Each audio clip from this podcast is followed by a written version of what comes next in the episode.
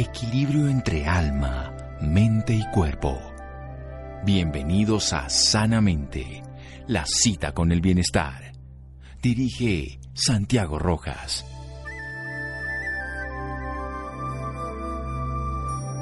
Las fuerzas naturales que se encuentran dentro de cada individuo hay que estimularlas para curar la propia salud, nos decía el padre Hipócrates. Buenas noches, estamos en Sanamente de Caracol Radio, su programa de salud.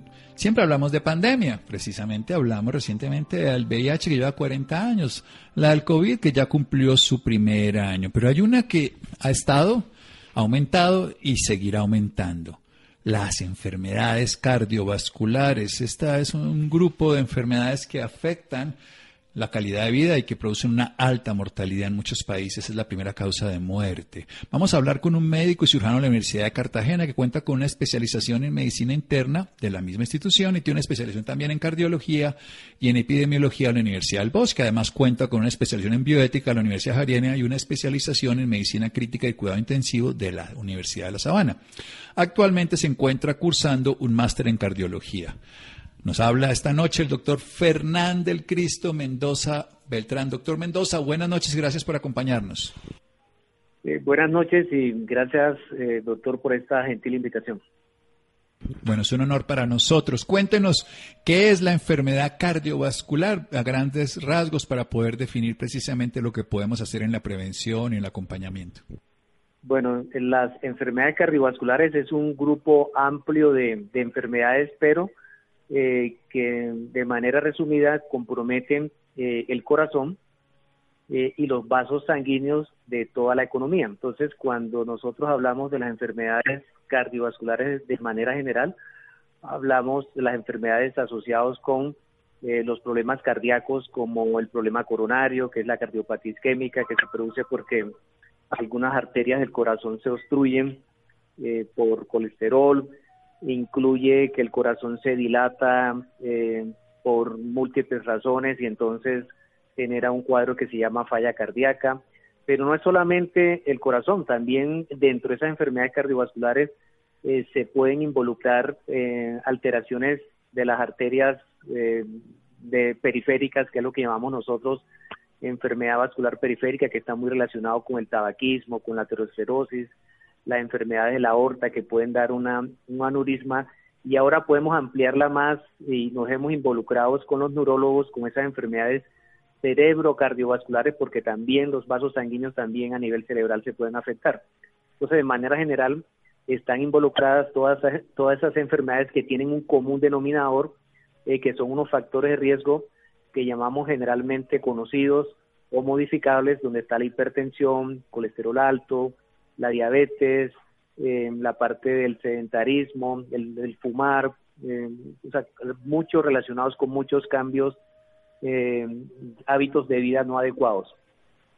Exactamente, son hábitos de vida, de eso vamos a hablar porque usted bien lo dice, son factores de riesgo modificables. Hay algunos que no, como la edad, como el sexo y por supuesto muchas cosas genéticas, pero los otros son totalmente de nuestra acción.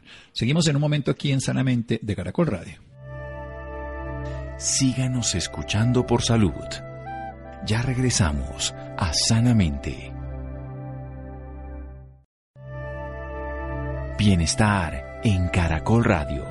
Seguimos en Sanamente.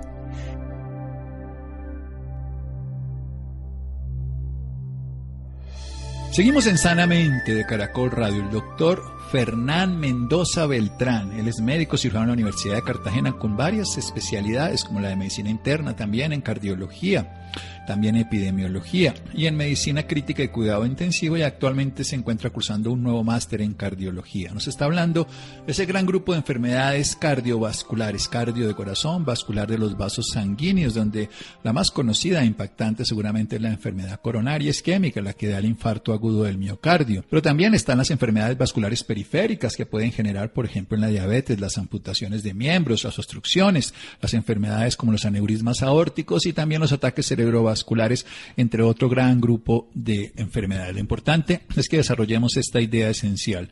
Hay factores de riesgo modificables y no modificables. Empecemos por lo no modificables que son rápido y para que podamos desarrollar precisamente lo que esta pandemia presente y futura tenemos que atenderla de una manera integral.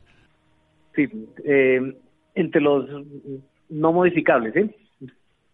Sí, empezar por ahí, que son tres o cuatro, ya los modificables son los demás.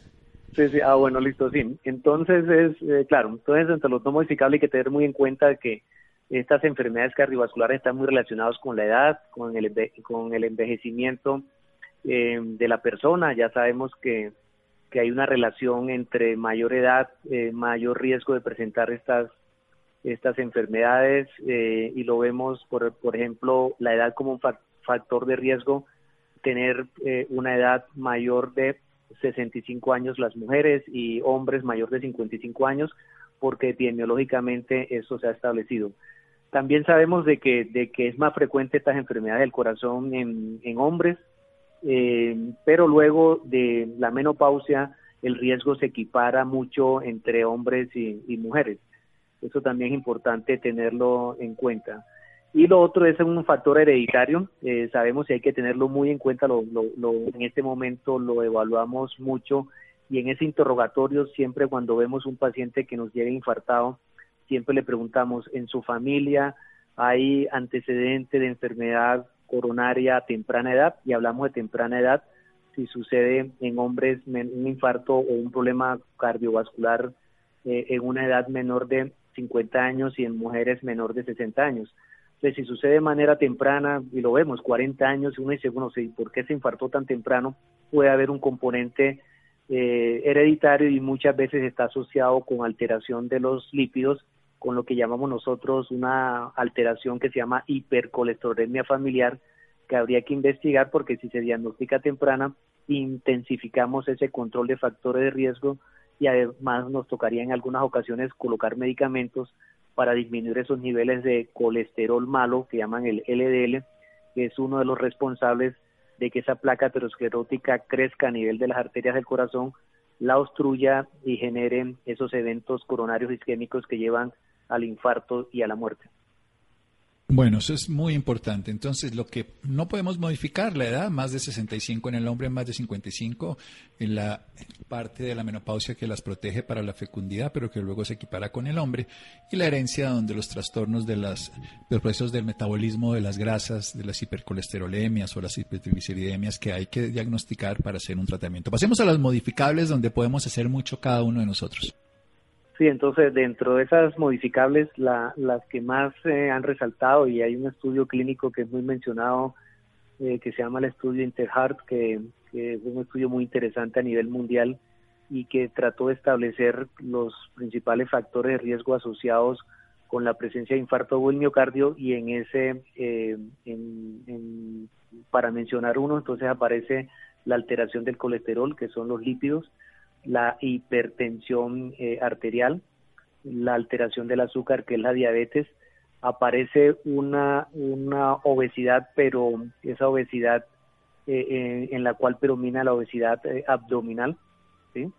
y está el tabaquismo y el sedentarismo como las causas más frecuentes. Entonces uno cuando, cuando tiene un paciente con, con ya que presentó el evento o a nivel familiar alguien presentó el evento y uno les recomienda, uno dice, bueno, entremos a, a tratar de establecer esos factores modificables y entonces hay una, una evaluación clínica y unos exámenes para ver cómo están su nivel de lípidos, un control adecuado de su presión arterial, niveles de azúcar, eh, lo pesamos, hacemos una medición del perímetro abdominal para ver si incluye en ese, en ese grupo de obesidad abdominal que es mala.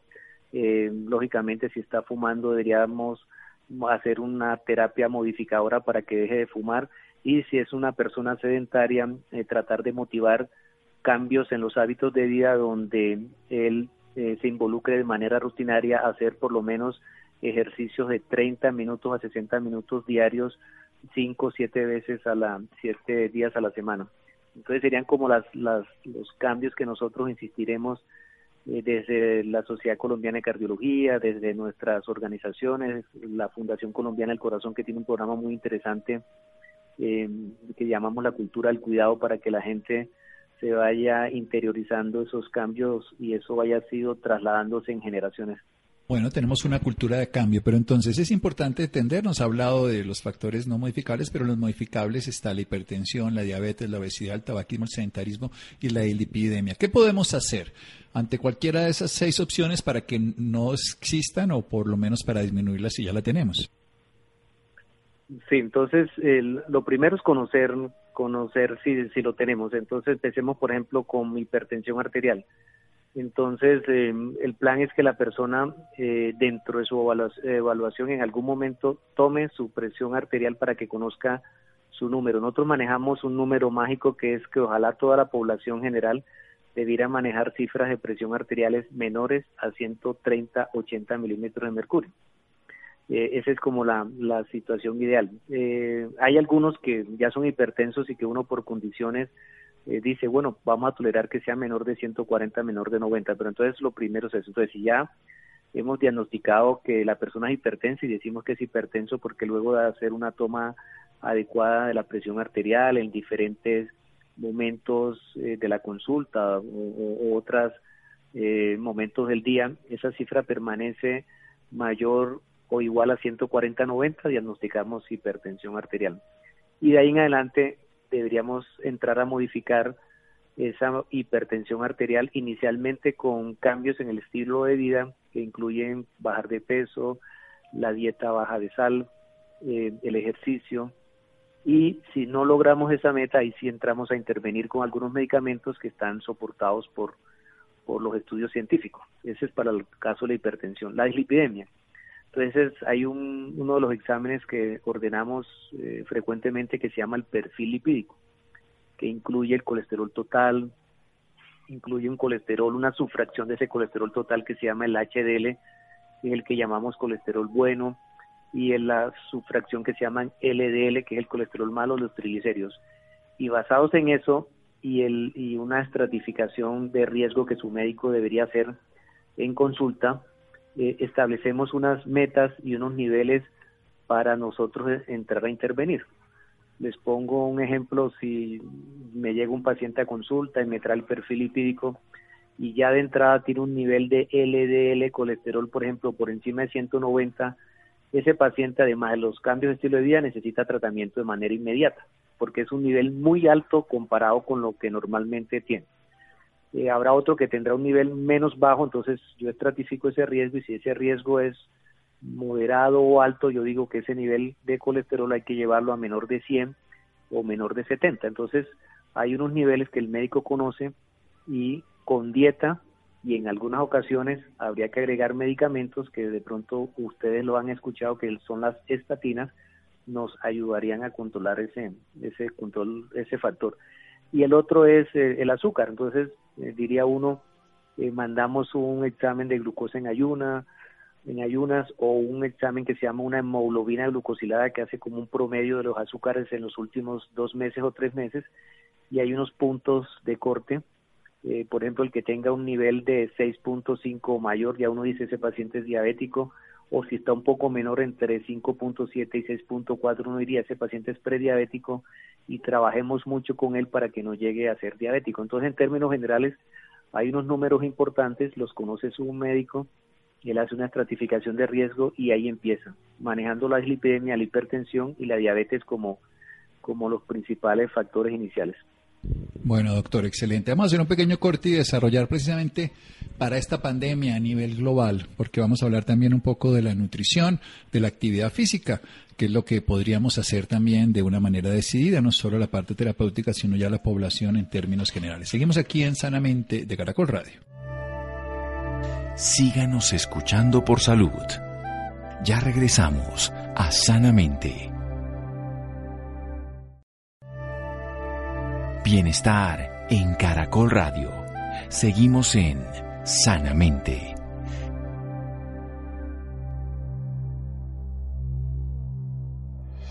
Seguimos en Sanamente de Caracol Radio, el doctor Fernández del Cristo Mendoza Beltrán, nuestro invitado esta noche de lujo, médico cirujano de la Universidad de Cartagena, con varias especialidades, medicina interna, también en cardiología, en cuidado intensivo crítico y actualmente con un máster más en cardiología. Nos está hablando de la enfermedad cardiovascular, no solamente la coronaria, isquémica del infarto, sino también la periférica, la de la aorta, que es la gran arteria que sale directamente del corazón y distribuye la sangre por todo el organismo, y también de los ataques cerebrovasculares que ocurren en la parte neurológica, en nuestro cerebro, que es más común en el hombre, sobre todo mayor, que con el paso del tiempo después de la menopausia se equilibran los momentos masculinos y femeninos, que hay los factores también hay genéticos como puede ser trastornos del metabolismo de los lípidos, unas hipercolesterolemias familiares, tipos diferentes, 1, 2, 3, 4, 5, en fin.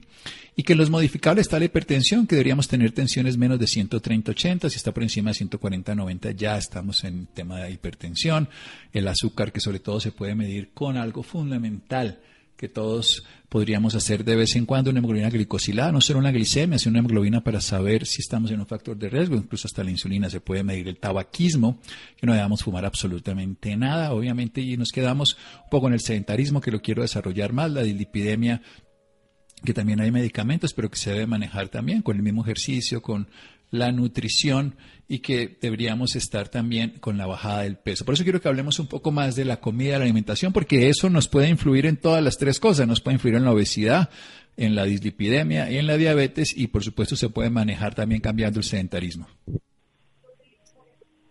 Eh, sí, entonces eh, es muy claro que, que hay que empezar con esos cambios eh, terapéuticos que llamamos nosotros el estilo de vida principalmente porque si de manera temprana los, los manejamos, eh, vamos a ver una modificación y ya dejar la medicina o los medicamentos cuando ya definitivamente esa estrategia no funciona o cuando el paciente es catalogado de muy alto riesgo o, entra en una etapa que llamamos nosotros prevención secundaria, que hay definitivamente no sirve solamente la, la parte de los cambios del estilo de vida, sino necesitamos medicamentos. Entonces, en ese, escena, en ese orden de ideas, ah, pero quisiera de pronto comentar algo. Nosotros, desde el punto de vista cardiológico, ya estamos intentando trabajar y hablamos una, una etapa que llamamos de prevención primaria, que sería todas estas estrategias, pero ya se está hablando de prevención primordial y es tratar de nosotros trasladar esos cambios eh, de hábitos a, a los hijos para que ellos empiecen de manera temprana. Y hay unos programas que las diferentes asociaciones a nivel mundial, el Colegio Americano de Cardiología, el doctor Valentín Fuster desde Nueva York ha liderado esas campañas y es pensar en esa población de 0 a 25 años eh, en los cuales de manera temprana, edades donde, la, donde el niño puede estar cambiando y, y va creciendo su parte mental y desde ahí deberíamos empezar nosotros para que eso se impregne en su comportamiento y ya no después cuando haga el evento cambiar una, un comportamiento de a los 40, 50 años a veces eh, no es fácil. Entonces, en ese escenario, entonces uno dice, bueno, recomendación de actividad física. Eh, hay una actividad física regular, que es lo que recomendamos. Esas actividades físicas ocasionales, esporádicas, de fines de semana, no, no se recomienda. Eh, generalmente hacemos desde la actividad que llamamos nosotros ejercicio aeróbico, que es caminar a un paso más acelerado de lo que lo hace la persona, eh, puede ser en un parque, al aire libre, eh, puede ser en una banda. Ahora hay dificultades por lo de la pandemia, entonces tocará de pronto con todas las medidas de bioseguridad. Eh, y además de eso, cuando digo rutinario es por lo menos garantizar, porque eso son lo, que ha dicho los estudios clínicos, 30 minutos, ojalá una hora, que son 60 minutos, cinco veces a la semana, ojalá siete, y eso nos garantizaría muchos beneficios que tiene el ejercicio en manejar el azúcar, manejar los lípidos, en manejar la presión arterial. el ejercicio hace que se liberen sustancias vasodilatadoras en las arterias y bueno, y mentalmente eso también eh, psicológicamente ayuda mucho la parte del ejercicio. El otro tiene que ver con los hábitos de alimentos. Entonces nosotros hacemos unas recomendaciones generales, pero a veces nos toca ayudarnos con nuestro grupo de nutricionistas, donde nosotros le decimos, bueno, ese paciente necesita disminuir carbohidratos eh, y se hace una evaluación y un balance, cuáles son los carbohidratos eh, que pudieran generar daño, generalmente son los procesados, todos estos azúcares, eh, muchos alimentos eh, de comidas rápidas que pudieran tener una concentración alta de azúcar. Por eso desde el Ministerio de Salud también se están haciendo campañas para que las personas conozcan el, los, el contenido calórico de las bebidas y eso va desde los niños en los cuales tienen que conocer de que hay bebidas de esos eh, jugos procesados que desde entrada ya empiezan a generar algún algún problema y una dificultad.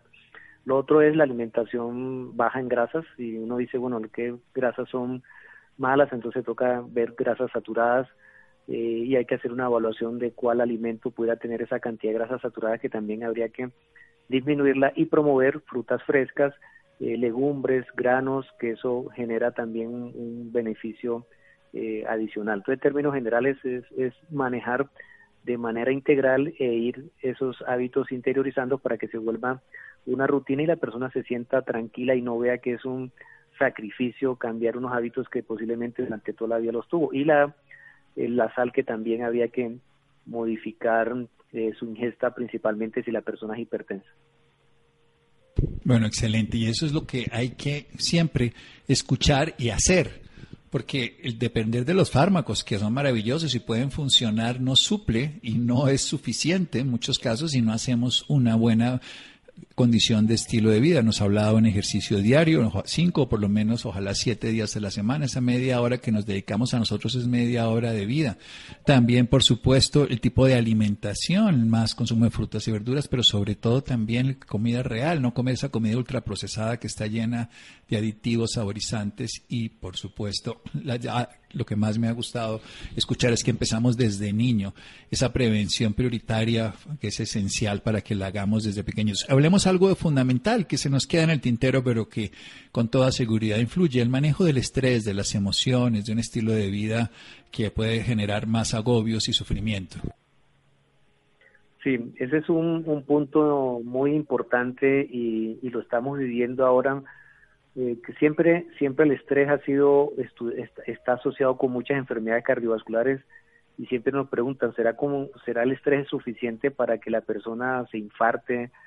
Entonces, eh, no es solamente un solo factor, eh, lo que sí sabemos es que sí está relacionado y muchas veces es, un disparador de algo que ya viene dentro de sus arterias produciéndose. Entonces, esa parte del estrés y la hemos visto muy con mucha eh, evidencia ahora en esta situación de temor que todo el mundo está viviendo a nivel de Colombia, a nivel mundial por tantas dificultades, principalmente con el COVID, ha generado eh, alteraciones del estado de ánimo, temores, eh, miedos, alteraciones del sueño y todas esas condiciones han hecho, y lo vemos, que enfermedades que teníamos nosotros controladas eh, con cambios en el estilo de vida o con los medicamentos eh, se hayan eh, perdido ese control y entonces estamos viendo dentro de los factores que han originado eso que está la parte emocional que la persona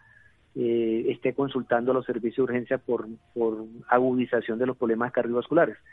Entonces vemos crisis hipertensiva asociados por situaciones de estrés, el caso de una señora que se enteró que su hijo era COVID positivo y eso la emocionó tanto del punto de vista negativo que la llevó a urgencia por la presión alta, situaciones de no poder verse y comunicarse con sus familiares, tener que viajar para un negocio y no poder hacerlo por la cuestión de la pandemia, entonces motivó una situación de estrés que agudizó un cuadro de falla cardíaca o de infarto. Entonces, yo creo que la parte emocional y eso hay que trabajarla bastante bien, necesitaríamos eh, muchas veces conversaciones o ayuda de expertos eh, para que nos logren eh, complementar al tratamiento regular que nosotros hacemos. Y nosotros, el punto de vista médico, también en esta situación, a veces el grupo médico se ha visto afectado en toda esta situación de, de, estrés, entonces también necesitamos trabajar para poder ayudar a, a nuestros pacientes. Si nosotros estamos bien, podemos colaborar a nuestros pacientes mejor. Por supuesto, es entre todos, ¿no? Porque además los médicos también nos pueden dar enfermedad cardiovascular, nos podemos afectar de una manera eh, total la salud. Quiero, quiero decir precisamente cuáles son los avances. Ya todo lo que usted nos ha contado es parte de nosotros, pero ¿en qué ha avanzado la ciencia frente a este que es la pandemia del siglo XXI y ojalá, pues fue del siglo XX al final y, y, ojalá vaya disminuyendo no solo con la prevención y promoción en salud que hablamos, sino también con las terapias que usted bien conoce. Sí, bueno, entonces eh, hemos logrado avanzar eh, bastante eh, en relación, por ejemplo, el control del, del colesterol.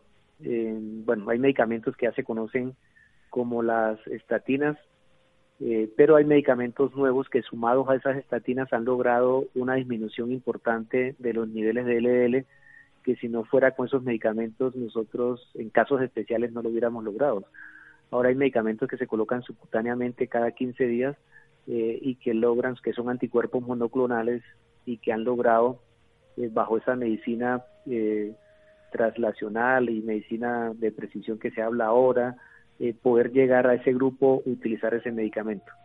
En hipertensión hemos logrado también nuevos medicamentos eh, que han logrado modificar ese tema de la, de la hipertensión. En diabetes recientemente hay unos medicamentos que se están utilizando para diabetes, pero nos demostraron que tienen un beneficio cardiovascular importantísimo y que ahora se están utilizando en pacientes diabéticos no tanto para bajar el azúcar, sino para disminuir que quien toma esos medicamentos tenga menos eventos de infartos, de falla cardíaca, de, problemas cardiovasculares. Entonces son medicamentos orales y hay algunos eh, inyectados de manera subcutánea y que están soportados eh, por estudios clínicos.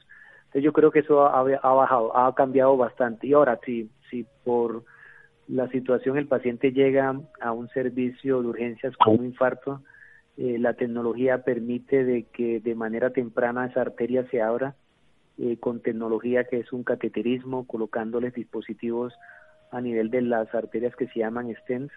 Eh, se puede ver las arterias por dentro y poder evaluar cómo es el, el contenido de colesterol, qué tanta obstrucción tiene y eso ha permitido de que se que se maneje el infarto de una manera adecuada y se ha disminuido de manera importante siempre y cuando el paciente consulte, que es otro mensaje que hay que decir, consulte de manera temprana si tiene unos síntomas que pudieran similar un evento coronario agudo. Si usted llega temprano, nosotros como cardiólogo podemos ofrecerle el mejor tratamiento y eso va a impactar mucho en su sobrevida y en que no tenga complicaciones en un futuro como falla cardíaca.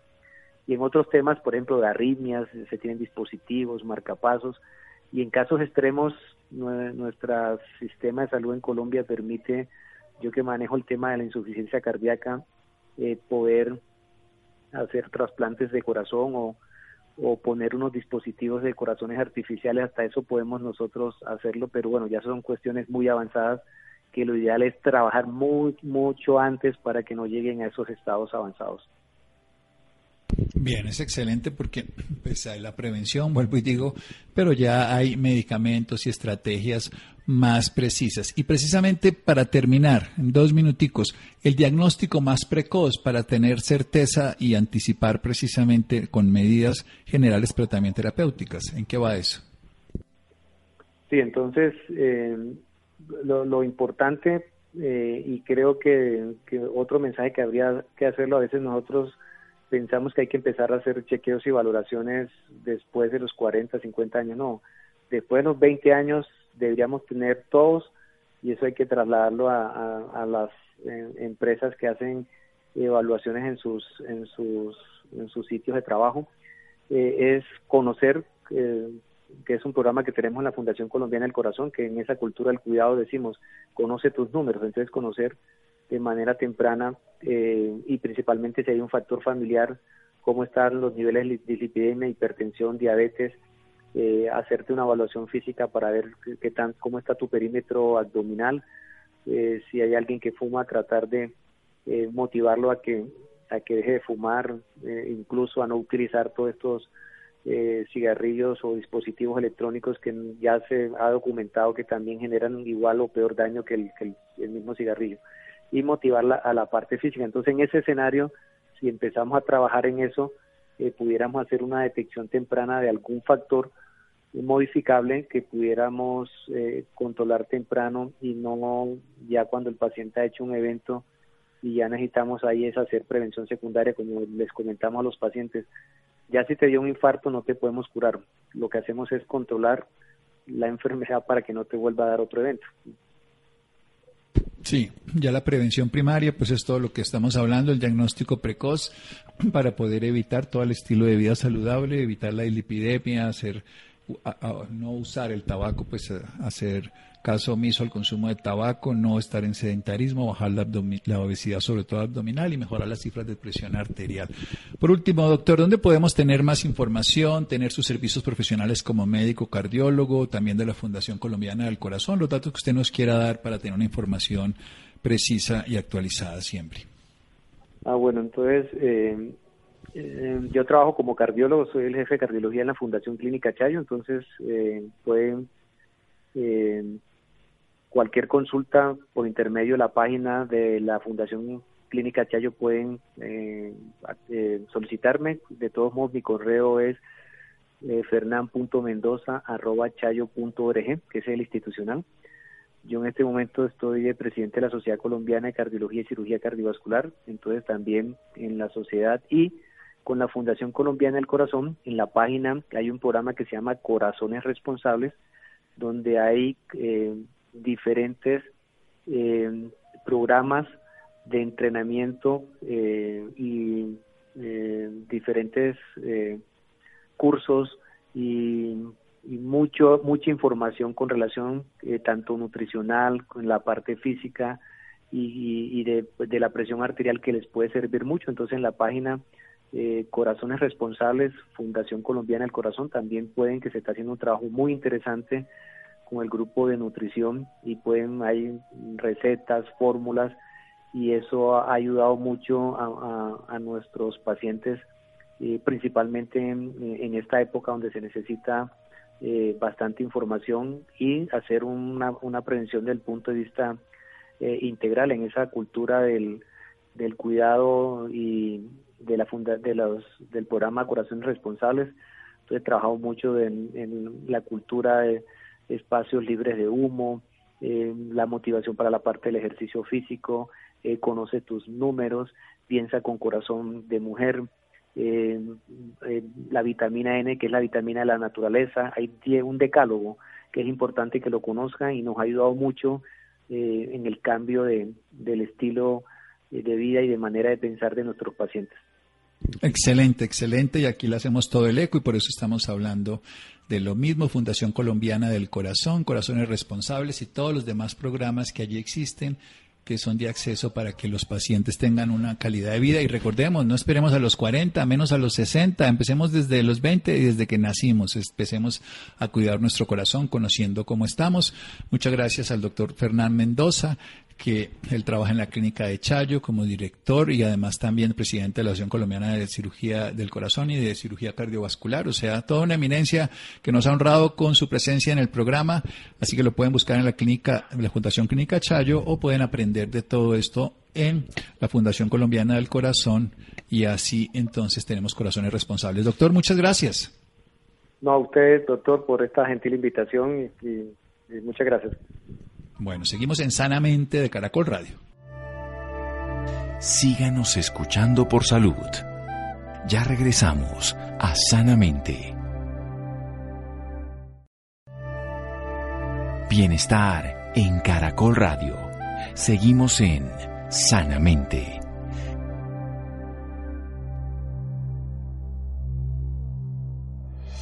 Seguimos en Sanamente de Caracol Radio. Recordemos Fundación Colombiana del Corazón. Ahí pueden tener una información veraz, precisa, académica, científica y sobre todo útil. Bien, se puede hacer también psicoterapia online, un tratamiento que crece durante la pandemia. Se requiere, por supuesto, se requiere. Rolando. Buenas noches Santiago y también para todas las personas que nos escuchan a esta hora en Sanamente de Caracol Radio. Sin duda, la pandemia ha puesto contra las cuerdas la salud mental de muchos en el país. De hecho, una reciente encuesta elaborada por el Departamento Administrativo Nacional de Estadística, DANE, revela que el COVID-19 ha golpeado emocionalmente a 6 de cada 10 colombianos. Dentro de los males que más aquejan a las personas se encuentran la soledad, el estrés, la depresión y la ansiedad, los cuales cada día se han ido agudizando debido a las condiciones y preocupaciones que ha generado la pandemia en hombres y mujeres, especialmente jóvenes. Esto ha llevado a que en los últimos días la demanda de los servicios de psicoterapia online se dispare. Por ejemplo, según un estudio realizado por la firma Jan Haas, mientras antes de la pandemia solo el 20% de los colombianos estaban dispuestos a recibir servicios de atención psicológica en línea, al día de hoy esta cifra ha aumentado y llega al 55%. Para hablarnos más del tema nos acompaña el doctor Camilo Arbeláez, psicólogo clínico, magíster en psicología clínica, cofundador y CEO de enterapia.co. Doctor Camilo, buenas noches y bienvenido a Sanamente. Buenas noches, Rolando, y muchas, muchos saludos a todas las personas de la mesa de trabajo.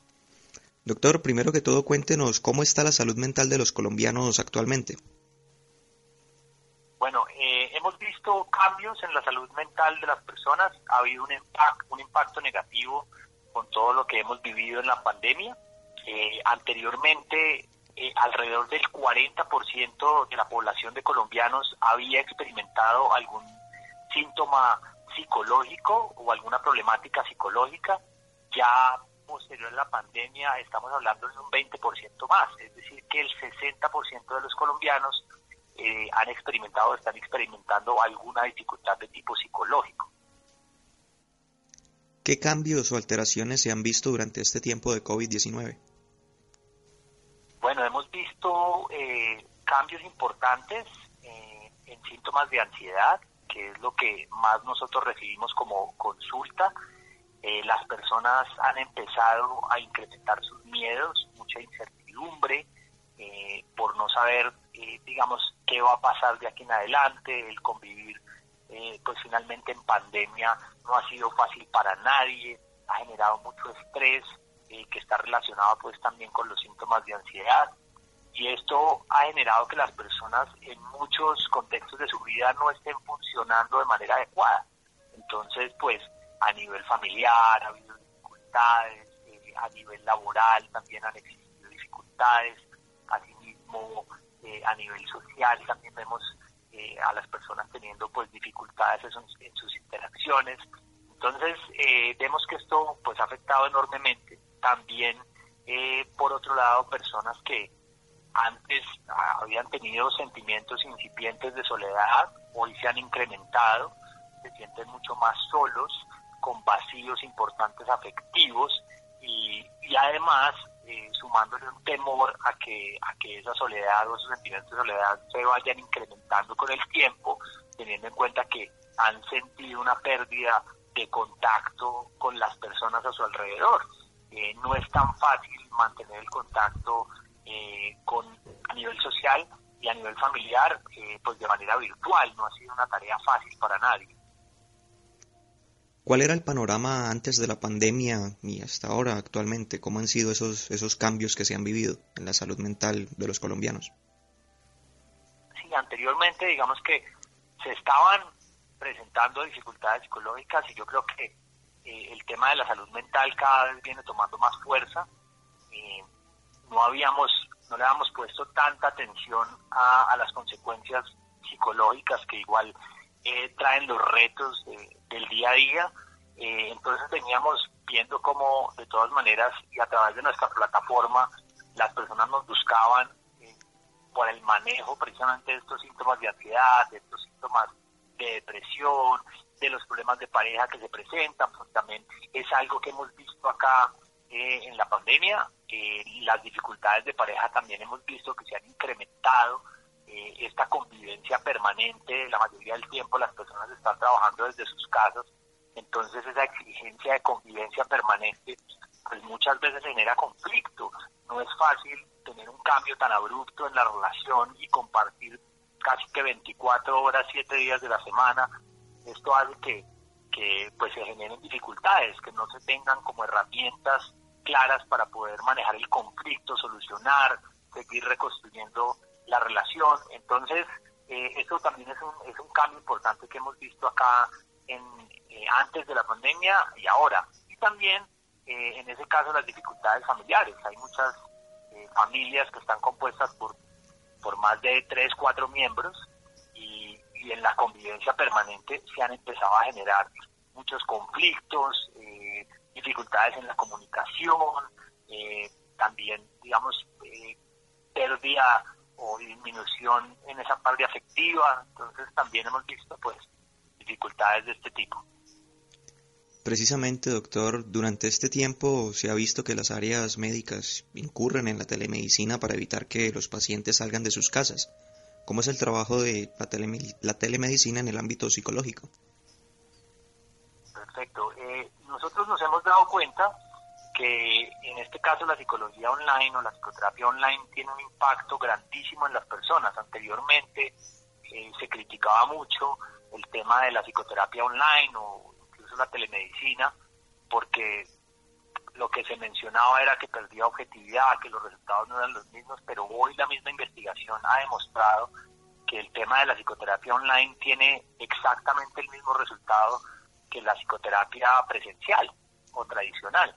Eh, entonces ya durante mucho tiempo han venido investigando, hay estudios de más de 15.000 personas donde se ha trabajado en psicoterapia en línea, no solamente a través de videollamadas, sino a través también de chats, y lo que han encontrado es que síntomas relacionados con depresión y ansiedad han disminuido a la mitad con procesos de psicoterapia en línea en un periodo más o menos de tres o cuatro meses. Entonces, finalmente los resultados son muy contundentes nosotros lo vemos en nuestra plataforma, en terapia, día a día vemos como las personas que se encuentran en otros países, ya que tenemos la oportunidad de trabajar con latinos de habla hispana en todo el mundo, y vemos cómo esas personas han conseguido resultados reales eh, en su vida, ¿no? cómo han podido transformar el comportamiento que tenían para impactar positivamente en su vida y esto pues genera una satisfacción muy grande tanto para ellos como para nosotros como plataforma que, pues estamos buscando esa transformación permanente,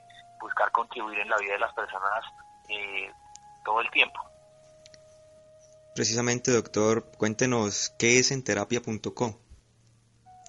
Entonces, Enterapia es una plataforma tecnológica que está enfocada en transformar la manera en la que las personas viven, eh, principalmente latinos de habla hispana en el mundo, esto lo hacemos pues a través de eh, procesos de psicoterapia en línea que están basados en videollamadas o chats. Eh, las personas se pueden conectar fácilmente y de manera muy rápida con un psicoterapeuta altamente capacitado y poder recibir eh, psicoterapia o orientación psicológica de una manera efectiva, logrando que esos cambios que quieren o que necesitan se puedan conseguir que encuentren resultados reales en todos estos procesos. Entonces, eh, adicional a esa conexión que hacemos, nos encargamos de acompañar a todas las personas que, que están recibiendo procesos de psicoterapia o orientación psicológica con nosotros. Les los mantenemos eh, todo el tiempo con contenido de valor, con mensajes motivacionales, con retroalimentación de parte del proceso, lo cual nos permite que estas personas pues puedan culminar eh, esos procesos. Eh, muchas veces las personas toman estos servicios, pero no reciben todo este acompañamiento que para nosotros es lo más importante, que las personas puedan tener un, servicio satisfactorio, que es lo que buscan. Y también entonces, eh, desde hace unos meses venimos prestando el servicio para las empresas, porque sabemos que los colaboradores también están enfrentando todos estos eh, estas dificultades psicológicas y muchas veces no tienen las herramientas, entonces también a ellos les ofrecemos el servicio para que puedan eh, involucrarlo dentro de su plan de beneficios empresariales. Doctor, ¿cuándo y cómo saber que pues, debo acudir a un psicólogo? Bueno, hay algo, digamos, un discurso que generalmente utilizo para responder esto y es cuando nosotros como seres humanos eh, hemos hecho intentos suficientes o consideramos que ya han sido suficientes para resolver una dificultad realmente la dificultad se mantiene, es momento para buscar una persona especializada, en este caso un psicoterapeuta, que pueda lograr llevarnos a solucionar la dificultad presente. ¿Cómo podemos acudir al servicio de terapia.com?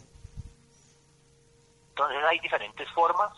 Pueden llegar a nuestra plataforma, que es enterapia.co, que es nuestra página web Adicional a eso también, si quieren recibir contenido, seguirnos en redes sociales, nos pueden encontrar en Instagram como arroba en terapia y también en Facebook nos pueden encontrar como en terapia.co.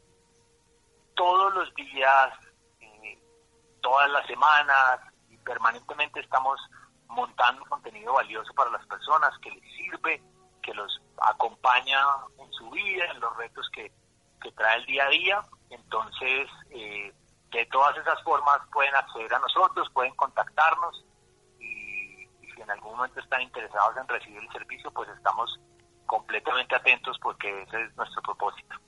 Doctor Camilo, ¿qué facilidades tiene hacer uso de esta plataforma en terapia.co? Tiene varias, eh, pues una fundamental es el traslado. Las personas no tienen que trasladarse a ningún lugar, lo hacen de manera eh, virtual, entonces en cualquier momento lo pueden hacer, en cualquier lugar también y desde cualquier dispositivo. Adicionalmente, pues está el tema de la confidencialidad, las personas no van a tener ningún contacto visual con, una persona diferente a su psicoterapeuta, entonces eso lo hace también completamente confidencial. Adicional, eh, hay un tema también económico, tenemos diferentes eh, servicios, tenemos diferentes niveles que hacen que las personas o la mayoría de las personas puedan acceder al servicio, entonces creo que eso también es importante mencionarlo. Eh, y, finalmente también el acompañamiento de la plataforma, el tener eh, un respaldo para el tema del agendamiento de las citas, de los pagos, todos los temas administrativos están cubiertos dentro de terapia, lo cual pues puede ser muy engorroso para las personas e incluso también para los mismos psicoterapeutas. Finalmente, doctor, ¿algún mensaje para todas las personas que nos escuchan a esta hora?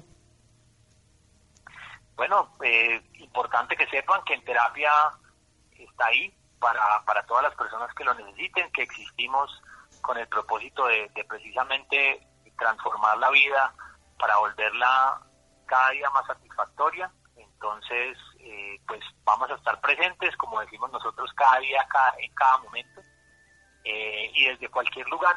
Entonces, eh, cualquier duda, cualquier inquietud que nos quieran hacer, estaremos muy pendientes de recibirla y de poder aportar para, para solucionar las dificultades que están presentes. Doctor Camilo Arbeláez, gracias por esta valiosa información y por acompañarnos esta noche en Sanamente. Con muchísimo gusto, muchísimas gracias a ustedes por el espacio y cualquier cosa estamos en contacto. Muchas gracias Rolando, Freddy, Ricardo Bedoya, Jessy Rodríguez, Laura, quédense con la voz en el camino con Ley Martín. Caracol piensa en ti. Muy buenas noches.